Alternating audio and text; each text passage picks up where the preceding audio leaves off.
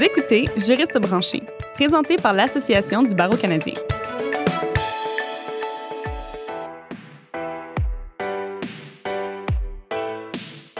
Bonjour et bienvenue à Juriste branché. Je suis votre animatrice, Catherine Provost. L'année 2020 n'a pas été de tout repos. Au moment de l'enregistrement de cet épisode, nous en sommes à la 19e, presque 20e semaine depuis que l'Organisation mondiale de la santé ait déclaré la pandémie de la COVID-19. Dès le début, les entreprises se sont rapidement digitalisées afin de pouvoir maintenir leur offre de services et continuer de soutenir leurs clients. Certaines ont relevé le défi haut la main, d'autres ont trouvé le confinement difficile. On ne peut pas dire que tous aient le même niveau de résilience. Et pour en rajouter, les provinces, chacune à leur façon, ont commencé à initier un déconfinement, changeant encore les règles du jeu. De toute évidence, on ne pourra pas revenir à l'avant-crise. Nous devrons créer un nouveau normal.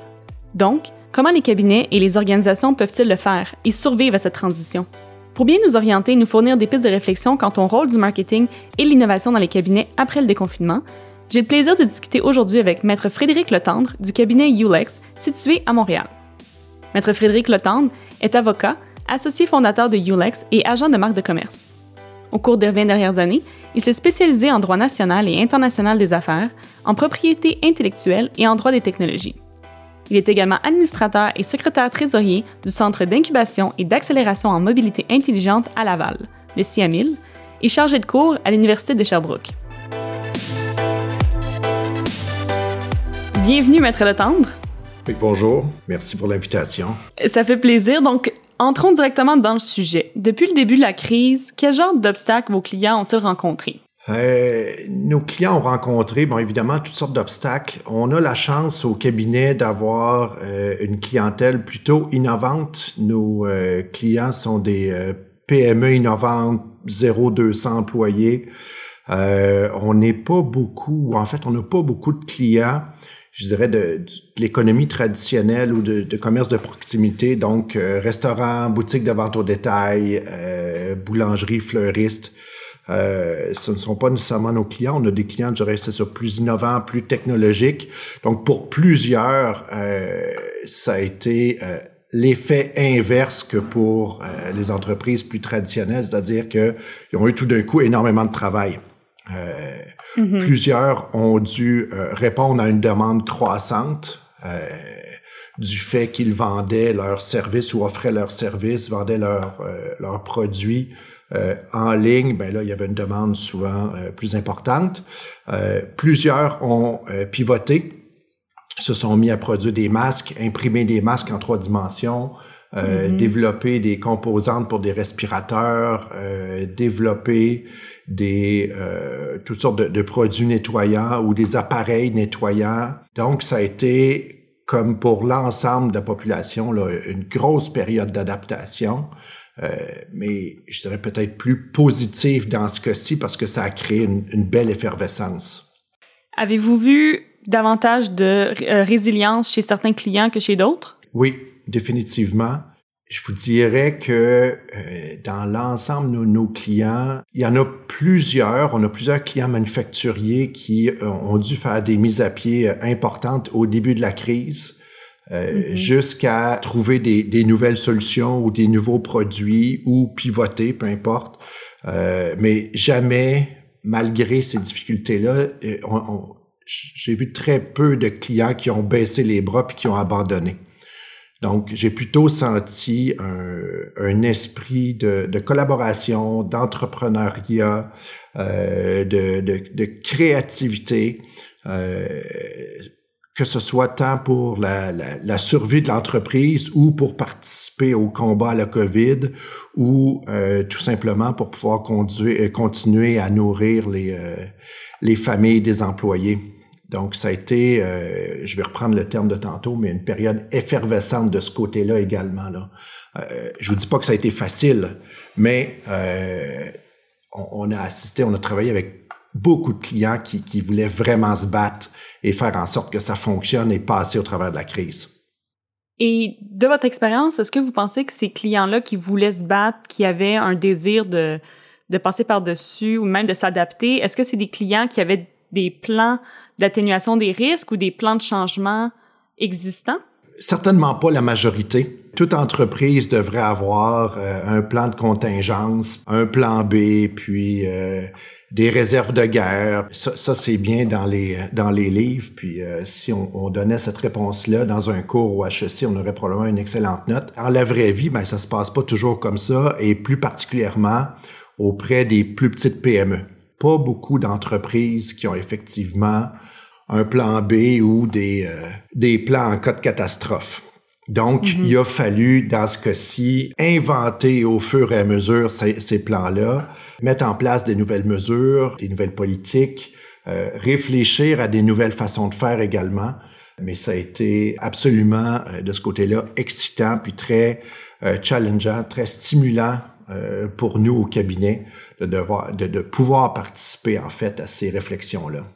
Et justement, comme on parle de votre cabinet, comment ça s'est passé? Comment ça se passe chez Ulex en, plein milieu de cette crise? Euh, ça se passe, je dirais, plutôt bien. Euh, quand on a lancé le cabinet il y a cinq ans, euh, on, on, prévoyait pas du tout une crise de cette ampleur-là, évidemment.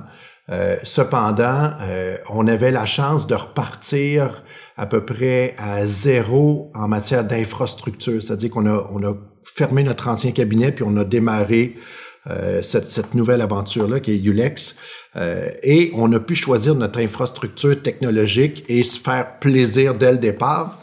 Et euh, dans ce contexte-là, on avait déjà mis en place euh, une infrastructure puis une philosophie technologique qui permettait à tous de euh, travailler en télétravail, de travailler de l'étranger, euh, on, on, fait partie d'un réseau international, on a à se déplacer quand même quelques fois par année. Euh, il n'est pas rare que, par exemple, pour ma part, euh, je travaille euh, presque un mois, si, si, on devait combiner tous les jours, là, un mois à l'extérieur du, du, cabinet, particulièrement en Europe.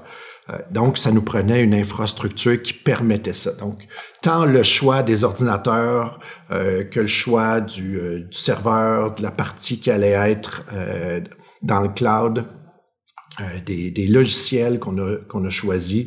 Euh, tout était fait pour, sans le savoir, faire face à une crise comme celle-ci. Mm-hmm. Donc, lorsque la crise s'est présentée, le plus gros défi, ça a été plus de s'assurer que tout le monde avait le bon matériel à la maison, beaucoup plus que de se soucier de, euh, du, du, backbone technologique. Donc, en, en oui. deux, trois jours, tout le monde était placé à la maison, puis parfaitement fonctionnel. Euh, puis on avait plus de problèmes, honnêtement, de euh, trouver le bon fil pour l'écran que euh, de, de, communiquer puis d'avoir accès au dossier. Oui, c'est ce que j'allais rajouter, c'est que c'est bien beau d'avoir l'infrastructure, d'avoir les serveurs et l'équipement, mais du côté humain, comment est-ce que vous aviez planifié? Est-ce que vous aviez des formations en ligne? Est-ce que vous aviez des une équipe technique qui était sur appel pour pouvoir répondre aux questions de vos collègues, de vos clients? Bon, je vais donner une belle réponse d'avocat. oui et non. Euh, comme je l'expliquais, depuis cinq ans, on travaille en partie avec tous ces outils de collaboration. Par exemple, euh, ça fait au moins trois ans qu'on utilisait, qu'on qu utilise Teams et Zoom. Donc, quand tout ça est arrivé, ben Zoom, on était très, très familier. Oui, vous étiez à l'avant de tout le monde. Ben, je sais pas si on est en avant de tout le monde, mais euh, on les utilisait, puis on, on teste beaucoup de, de nouvelles euh, technologies, nouveaux logiciels, nouvelles plateformes. On essaye beaucoup de choses.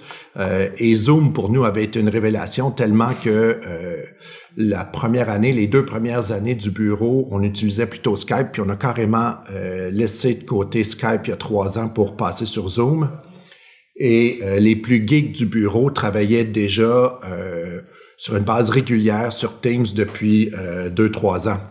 Le changement n'a pas été si pénible et également euh, on a euh, on écrit beaucoup de processus. En fait, on, on, décrit beaucoup de choses dans notre intranet au bureau qui fait que si quelqu'un a une question sur une technologie quelconque ou une façon de faire ou un processus, ben il y a accès facilement. On a développé une banque de savoir importante depuis cinq ans les gens peuvent s'y référer de n'importe où sur la planète. On, on l'a placé sur notre euh, plateforme Office 365 là, dans un, de, un des, des oh logiciels. Oui. En fait, on a développé un intranet SharePoint qui est accessible à tout le monde où toutes les informations du bureau sont centralisées. Donc effectivement, euh, lorsque on a dû le faire, on a eu des mises à niveau à faire. C'est pas tout le monde qui était très, en fait, super familier avec Teams.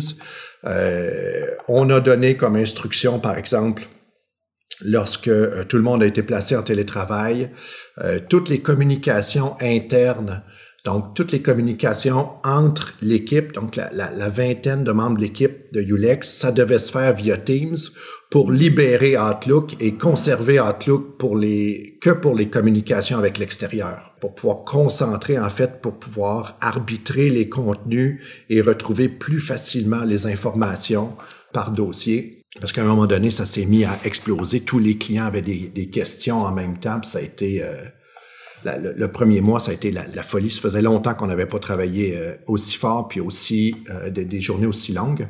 Donc, il fallait trouver une façon de ne pas être submergé par notamment des courriels. Alors, on a séparé en deux les communications et ça a allégé beaucoup.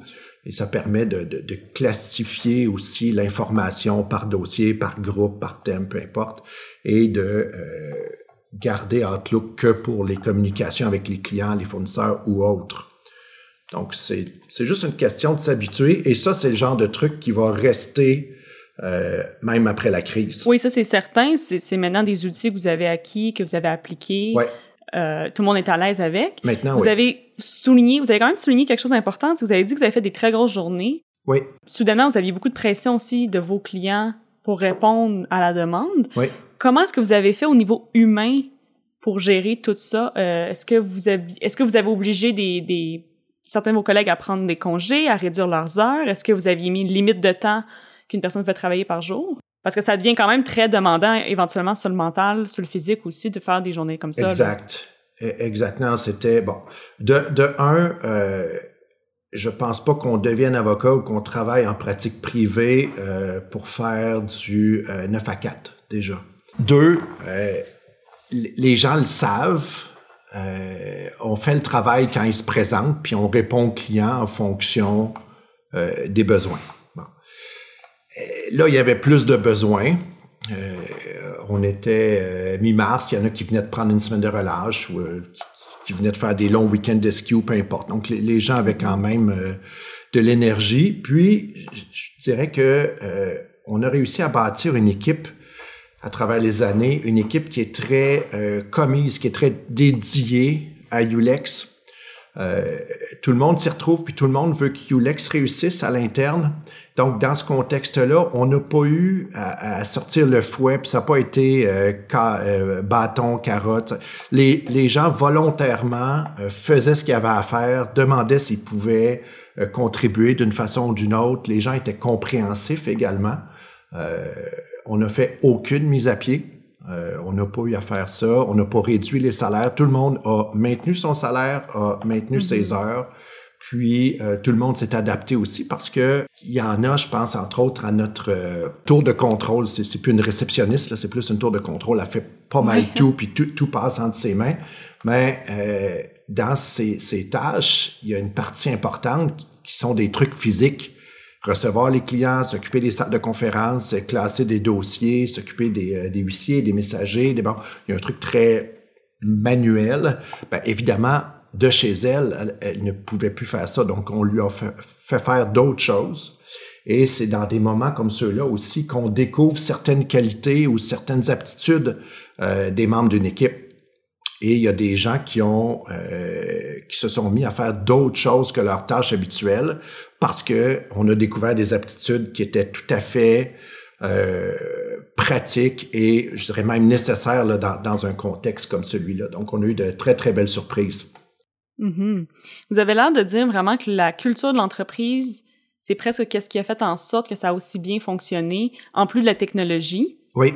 Est-ce que vous pouvez m'en dire un peu plus? Comment est-ce que c'était vraiment un effort de créer cette culture d'entreprise-là, de, de, créer cette solidarité, ou c'est venu simplement en créant Ulex, en, en allant chercher les, les, bonnes personnes? Ulex est né de la volonté de vouloir faire les choses autrement, de vouloir faire un bureau en fonction de nos valeurs intrinsèques. Et dans, chez les quatre associés, euh, l'humain est au cœur de nos préoccupations. Mm-hmm. Et donc, on, trouve des gens qui ont des valeurs similaires, qui sont complémentaires euh, les uns aux autres, qui vont bien s'intégrer dans une vision comme celle-là, ben, je pense qu'on traite bien nos employés. Les employés participent quand même à la, à la vie du bureau. On a une politique de porte ouverte. N'importe qui peut aller voir n'importe quel associé, puis parler d'à peu près n'importe quel sujet, proposer un projet, euh,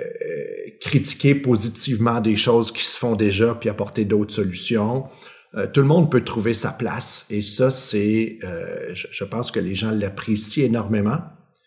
Euh, on offre aussi euh, une certaine flexibilité, comme je l'expliquais un petit peu plus tôt, sans avoir une culture de télétravail. Pour nous, c'était relativement facile si quelqu'un nous disait, ben, je peux-tu travailler de la maison aujourd'hui ou j'ai un truc à faire qui va durer deux jours, c'est plus efficace si je le fais de chez moi.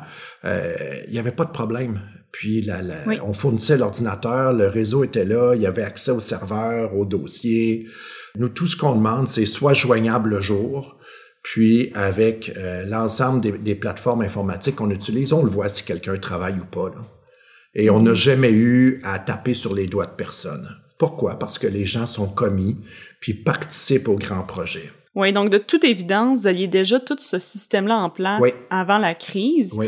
Euh, vous avez quand même aidé vos clients à transformer leur environnement. Aussi. Et en ce moment, ce qu'on voit, c'est qu'il y a une révolution au niveau des, des, de la façon de travailler. Les gens se sont habitués à un niveau normal, que ce soit avec le télétravail ou avec les heures flexibles. Maintenant qu'on approche, euh, on espère approcher le déconfinement, comment est-ce qu'on peut se préparer à cette après-crise? Est-ce qu'on doit garder ces mesures? Est-ce qu'on peut même en rajouter, même si le déconfinement s'en vient et on va revenir au bureau prochainement? Je pense qu'il y a déjà il y a une grande différence entre euh, les centres-villes et tout ce qui serait pas un centre-ville. Par exemple, nous on est dans on est situé dans le vieux Montréal, on peut facilement monter à pied à notre bureau, on est au quatrième étage, donc on n'a pas de contrainte d'ascenseur par exemple. Mm-hmm. Tandis qu'au centre-ville, il y a plusieurs grosses entreprises, des cabinets d'avocats ou autres, qui ont déjà informé leurs, employés qu'il n'y a pas de retour physique au bureau avant euh, novembre, décembre, janvier. Là. Parce que euh, tu es limité à, par exemple, quatre dans un ascenseur. Mais faites juste imaginer Place Ville-Marie, centre-ville de Montréal, si on monte seulement quatre personnes à la fois, combien de temps ça va prendre pour monter tout le monde? C'est impossible. Oui. Euh, la journée va être finie, puis tout le monde n'aura pas encore monté. Euh, donc, ça va nécessairement prendre des, euh, des ajustements. Par la suite, on a aussi une demande des employés qui est de dire, ben, écoutez, vous nous dites que ça fonctionne relativement bien dans l'état actuel. Pourquoi je retournerais, moi, me compresser dans le métro, l'autobus, me mmh. taper deux heures de trafic par jour pour aller faire la même job que je tr très bien faire chez moi? Donc, ça va poser énormément de questions sur l'organisation physique du travail. Euh, je lisais un article récemment dans la presse euh, qui citait un, un, sondage mentionnant que euh, il y a seulement 8 euh, des employés interrogés qui voulaient revenir à 100 au travail. En fait, physiquement au travail. On a démontré que dans plusieurs industries, par exemple le juridique, euh, ça va relativement bien travailler à distance. Ça crée d'autres problèmes, là, c'est pas 100% euh, efficace, mais on est évidemment beaucoup moins affecté que euh, quelqu'un qui est sur une chaîne de montage. On parle beaucoup là, de, de retourner au travail, mais là, vous avez dit qu'on retournerait pas avant probablement novembre, décembre, janvier. Oui, pour les plus gros pour les plus gros. Ouais. Ce qu'on fait souvent dans, dans, dans, le monde des bureaux, on va se, on va se le dire, c'est qu'on fait des leçons apprises. On fait des appels ou des, des meetings sur qu'est-ce qui s'est bien passé, qu'est-ce qui s'est moins bien passé. Ouais. Est-ce qu'on devrait attendre le retour complet au travail pour faire ce genre d'exercice on devrait les faire dès maintenant puis juste continuer d'appliquer ce qui marche à long terme? Je pense qu'on doit à tout le moins faire le point euh, les décideurs doivent faire le point sur une base relativement régulière si ce n'est que pour euh, voir ce qui marche puis ce qui marche pas. Un, deux, euh, comprendre la réglementation qui change à toutes les semaines aussi. Oui. Euh, et voir qui prend quelle mesure. Là. Euh, la ville de Montréal semble vouloir inciter les gens à revenir tranquillement au centre-ville, puis aimerait, si je me trompe pas, que 25% des employés du centre-ville réintègrent mm-hmm. leur, leur bureau oui, mais il y a plein d'autres mesures à mettre en place aussi. Euh, je pense que c'est un, un, work in progress, c'est-à-dire que euh, la réflexion va se faire en même temps que la crise va se résorber. Euh, un, deux, euh, il y a des décisions parfois à prendre tout de suite. Je pense à, à nous, là, je, je donne l'exemple de Ulex. On, on, doit exercer certaines options sur des locaux sur notre étage. Ben, mm-hmm. c'est pas, c'est pas dans un an et demi que je peux le faire. J'ai une date butoir pour décider si je prends ou pas plus de pieds carrés. Euh, donc, nécessairement, on doit réfléchir, euh, puis on, nous, on fait le point aux deux, trois semaines. Euh, OK, comment ça marche? Est-ce que ça, ça va bien? C'est quoi la réaction des employés? Qui veut revenir? Qui veut pas revenir? C'est quoi la tendance? Euh, là, le masque est obligatoire dans les espaces publics. Ça l'a, ça l'a amené un, une espèce de, pas, pas, de calme, mais ça a baissé un peu la pression sur euh, l'ensemble des employés qui qui avaient pas peur de revenir au bureau. Ils voulaient pas prendre les transports en commun. Oui. Euh, donc avec le masque à peu près obligatoire, euh, ben là les gens se sentent déjà plus en sécurité. Ça va ramener certains vers les grands centres. Euh, mais je, je, pense que aussi la réalité est très différente entre les grands centres comme Montréal versus les, les plus petits centres, les plus petites villes ou les villages euh, les régions à l'extérieur qui, au Québec, plusieurs régions n'ont même pas été touchées par la COVID. Euh, oui. Donc, dans ce contexte-là, je comprends que la réglementation s'applique à peu près partout pareil, mais euh, il y a certainement des régions qui vont être dé, euh, déconfinées totalement bien avant Montréal. Donc là aussi, ça va se faire en étapes nécessairement. Donc, en soi, il faut, faut prendre le pouls assez souvent, puis s'adapter on est en ville, on est en région, euh, c'est quoi les réglementations qui s'appliquent à nous? C'est ça. On est en train de vivre plein de changements. Éventuellement, il va y avoir un déconfinement. Euh, mais vous, personnellement, ou avec vos clients aussi, en sortant de la pandémie, quel genre de bénéfices ou de changements positifs aimeriez-vous voir? Je te dirais que euh, on, on, a déjà commencé à mettre en place des changements qu'on voulait voir, qu'on, sur lesquels on avait déjà commencé à travailler pré-pandémie. Il y a des choses auxquelles on a été confronté pendant la pandémie. Je te dirais que dans les choses qu'on va garder, il y a définitivement plus de euh, vidéoconférences. Euh, autant le, le, confinement nous a éloignés physiquement, ça a été très dur pour mm-hmm. plusieurs, euh, autant on, ça nous a rapprochés, nous, de nos clients internationaux. On a beaucoup de clients à l'étranger. Et euh, avant, on faisait souvent euh, un appel conférence classique. On se, on prenait la pieuvre, puis on se loguait un numéro, puis c'était ça. Euh, maintenant, on utilise Zoom ou Teams de plus en plus. Euh, et là, on est capable de se voir et la, le fait que tout le monde soit confiné autour de la planète mais on est dans le salon de la personne, dans la salle à manger, euh, sur le patio. Sur... On rentre un peu dans l'intimité de la personne. Et euh, pour plusieurs, ça a créé des liens plus chaleureux que euh, le simple appel téléphonique corpo. Un peu, pas, pas froid, mais plus, plus traditionnel. Mais c'est plus humain de nous voir dans nos, dans nos environnements ouais. personnels ouais, à la maison. Exact. Et ça, j'ai beaucoup, beaucoup aimé ça.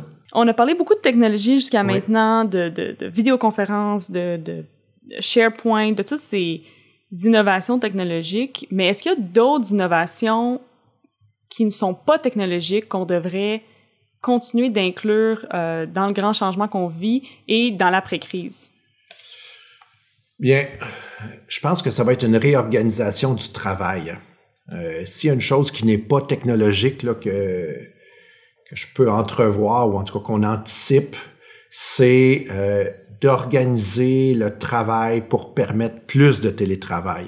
Et ça, je pense que ça va être un, un changement important, si ce n'est que euh, de permettre aux gens de travailler une journée par semaine de la maison. Ben, il faut déjà s'organiser en conséquence. Ça va faire moins de gens sur les routes, moins de gens dans les transports en commun, euh, ça va certainement être très, très, très bénéfique pour l'environnement. Je pense qu'on va avoir des gens euh, plus reposés aussi, plus, plus dispo mentalement. Euh, et beaucoup dans, j'ai eu beaucoup de discussions avec évidemment des chefs d'entreprise, puis plusieurs disaient ah ouais mais euh, je veux pas nécessairement permettre ça parce que les gens vont faire leur lavage au lieu de travailler, puis bon. D'un, on constate que c'est pas si vrai. Ils font pas le lavage au lieu de travailler, mais ils peuvent faire le lavage en travaillant. Euh, mm-hmm. Et les, les je, je, reviens à la technologie, mais euh, veut, veut pas, si on veut travailler à distance, ça prend un minimum de technologie c'est beaucoup plus facile maintenant même d'avoir un appel conférence ou un Zoom dans votre téléphone avec vos écouteurs, vous vous mettez sur mute, puis vous faites votre lavage, supposons.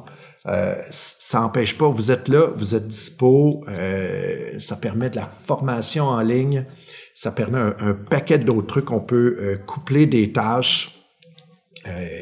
Qu'on faisait à la course ou qu'on faisait le week-end avant. Là, on peut répartir ces, ces tâches-là, par exemple, sur trois jours au lieu de deux, mm-hmm. sans nécessairement faire, moins d'heures parce que on perdait deux heures en, en transport que ce soit, ben, et, et, là je parle évidemment de, de Montréal ou des plus grands centres. J'imagine que euh, les gens à, Saguenay ou Rimouski euh, sont en train de euh, rire pliés en deux sur leur chaise ils perdent pas deux heures dans le trafic, j'imagine, mais c'est la réalité des grands centres. Donc, ce deux heures-là qu'on récupère, ben, peut-être qu'il y a une partie de ces deux heures-là où on travaillait pas qui va être convertie en travail, donc ça va être bénéfique pour l'organisation. Et euh, deuxièmement, ben, on a des gens qui sont plus disponibles, plus reposés, moins stressés peut-être. Et donc, ça, ce n'est pas technologique, mais je pense que ça va euh, imposer une réorganisation du travail. Moi, ce que j'entends, c'est que vous recommandez aux chefs d'entreprise, aux employeurs, d'être simplement plus flexibles avec leurs employés. Exact.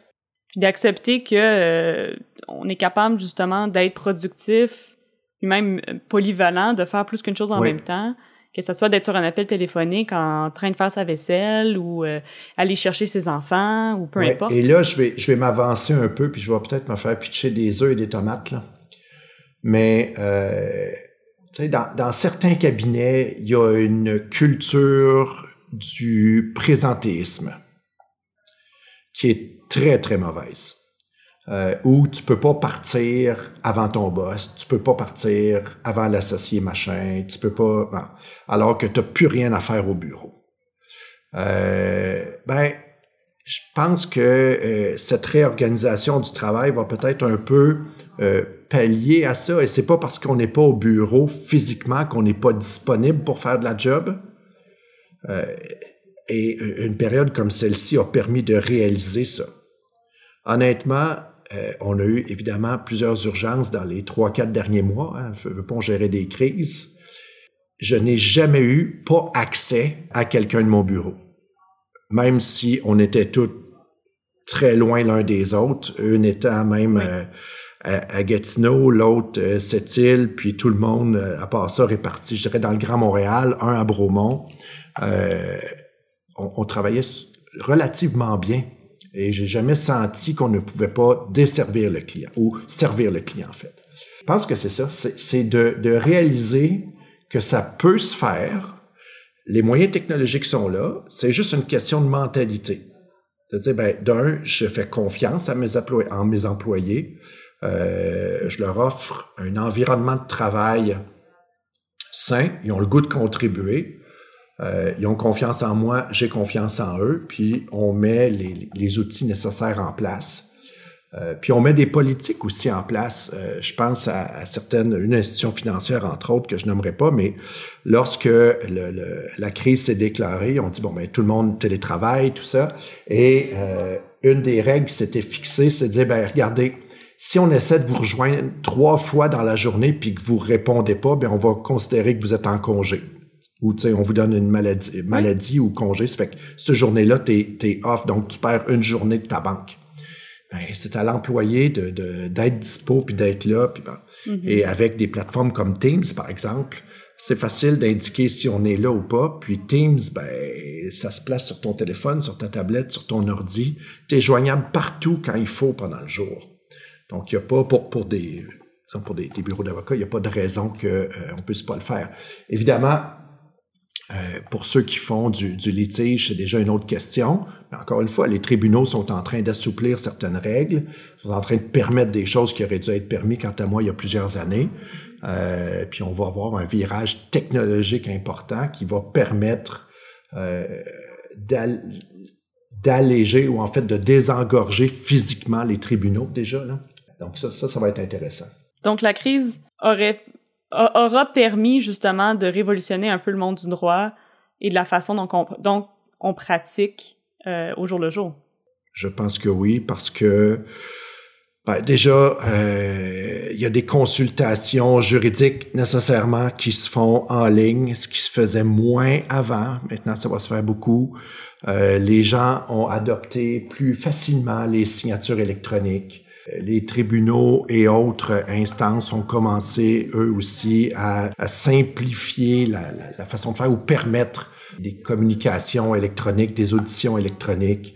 Euh, la Chambre des notaires aussi euh, s'est adaptée. Le gouvernement s'est adapté dans une certaine mesure. Donc, on n'avait pas le choix, là. Une période de trois mois où tout a été carrément bousculé et nous ne pouvions plus faire les choses comme elles se faisaient il a fallu s'adapter, puis ah, tiens donc, ça fonctionne, ben on va le garder comme ça. Ben, on, l'espère. Pour terminer l'épisode, est-ce que vous auriez un mot de la fin, une recommandation à faire à nos auditeurs? Ceux qui ont le goût de, euh, de, profiter de la crise pour provoquer une réflexion au sein du, cabinet, au sein de l'organisation, ben faites-le. Puis euh, je vous dirais, laissez aucune idée de côté, puis euh, bousculez vos habitudes, puis faites le tour, parlez à d'autres cabinets, parlez à, des gens qui ont vécu euh, notamment des changements technologiques pour voir qu'est-ce qui pourrait s'adapter à vous. Euh, Zoom c'est bien, mais c'est pas nécessairement fait pour tout le monde. Euh, Office c'est bien, c'est pas nécessairement fait pour tout le monde. Ben, trouvez la bébelle, ben la bébelle, l'outil. Trouvez chaussures à vos chaussures à vos pieds, puis euh, ayez pas peur de penser en dehors de la boîte. C'est avant la crise là. Euh, un avocat qui pratiquait au 19e siècle aurait certainement pu pratiquer sans trop de difficultés euh, dans notre monde. Après la crise, avec tous les, virages technologiques qu'on vit, ça va être un peu moins vrai. Donc, soyez, soyez fous et essayez des trucs. Merci, Maître Le Tendre, de votre participation à cet épisode de Juriste branché et nous avoir donné autant de pistes de réflexion. À nos auditeurs maintenant, je vous invite à visiter les liens qui sont dans la description de l'épisode. Vous y découvrirez plusieurs ressources et trousses qui vous outilleront afin d'innover au sein de votre cabinet, mais aussi en tant qu'individu et juriste. Via Twitter, à commercial nouvelle barre de soulignement ABC, dites-nous comment vous avez ou comptez innover dans les moments moins faciles. N'hésitez pas à partager cet épisode sur vos réseaux sociaux et à nous suivre sur Twitter, Facebook, LinkedIn ou Instagram. Pour nos épisodes précédents et futurs, abonnez-vous à Juriste branché sur Apple Podcasts, Stitcher et Spotify et n'hésitez pas à nous laisser des évaluations sur ces plateformes. Vous y trouverez également notre balado en anglais, The Every Lawyer. À la prochaine!